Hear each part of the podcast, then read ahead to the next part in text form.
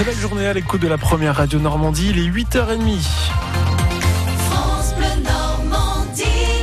Le journal avec vous, Michel Legorju. Quatre départements en vigilance rouge à cause de la canicule. C'est une première en France. Bouches-du-Rhône, Guerrero et Vaucluse, effectivement, en vigilance rouge. La chaleur sera exceptionnelle, devrait atteindre les 45 degrés.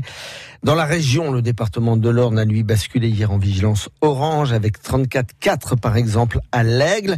La baignade est par ailleurs interdite depuis hier après-midi et jusqu'à ce matin sur tout le littoral du Calvados. Mais là, c'est le vent qui est en cause. Le vent, les vagues, des conditions jugées dangereuses. Francis Gauguin. Une femme en grande difficulté à Trouville, sept personnes secourues en un quart d'heure seulement sur cette même plage et au total près d'une vingtaine d'interventions des sapeurs-pompiers hier après-midi sur le littoral. Il y avait des vagues d'un mètre un vent défavorable, des conditions dangereuses qui ont amené le préfet à prendre en urgence cette décision, interdire la baignade jusqu'à ce matin sur toute la côte du Calvados. À Villers-sur-Mer, la municipalité a même pris un arrêté pour fermer sa plage jusqu'à demain, samedi, date à laquelle la surveillance d'été va débuter. Ce n'est pas encore le cas en ce moment et pourtant le beau temps incite à se baigner, mais il va falloir patienter encore un peu pour éviter les risques. Il va encore faire très chaud aujourd'hui, mais le vent devrait se calmer. À quand verdict attendu ce soir aux assises du Calvados où un couple est jugé après la mort de son enfant de deux mois victime du syndrome du bébé secoué.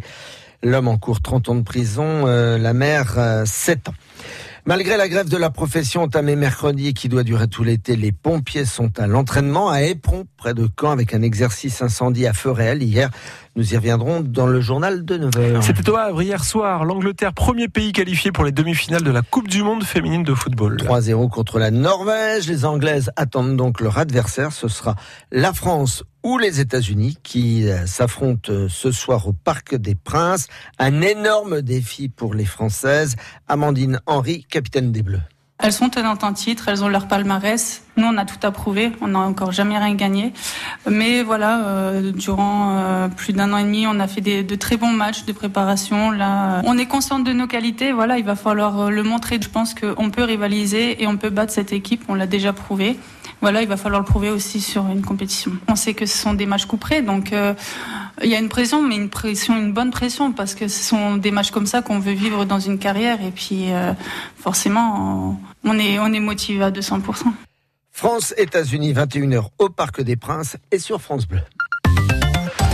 Le plus de l'info, Michel, un jardin sensoriel vient d'ouvrir ses portes à Caen, près du canal. Il a été pensé pour les personnes malvoyantes et les personnes à mobilité réduite. Une dizaine d'arbres, trois grands bacs de plantes, euh, des plantes que l'on peut toucher, sentir, goûter. Bref, faire jouer tous ses sens. Plus de l'info, signé Clémentine Sabrier. À l'ombre des arbres, Bernadette guide son fils malvoyant Didier jusqu'à un massif de plantes aromatiques. Je vois de l'oseille, je vois, je pense, du persil qui a du mal à reprendre mais qui va reprendre aussi.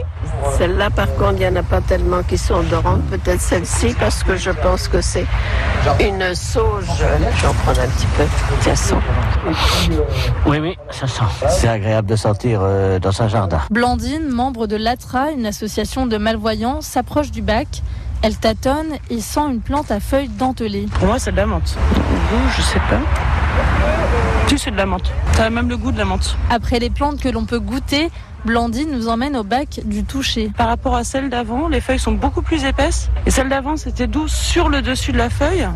Que celle-ci, c'est vraiment doux sur toute la feuille. C'est vraiment doux. Un toucher, c'est, on dirait vraiment du coton. On pourrait limite se démaquiller avec. Le troisième massif est au fond du parc. Il rassemble plusieurs sortes de fleurs au parfum délicat plantées à 1,20 m du sol dans des bacs appelés gabions de pierre.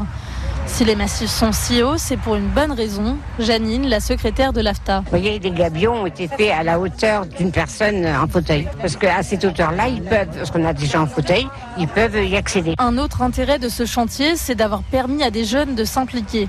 En plus de la ville, les élèves en bac professionnel aménagement paysager à l'Institut Lemonnier ont travaillé à son aménagement.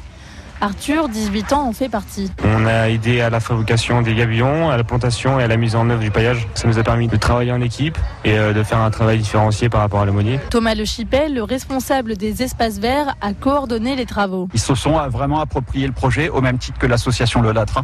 Et euh, quand je vois que ça se passe comme ça, pour moi, c'est gagnant. Pour échapper à la chaleur, vous pouvez vous y mettre à l'ombre toute la journée et même y pique-niquer sur des tables au fond du square, sans oublier d'assaisonner vos plats avec des herbes aromatiques.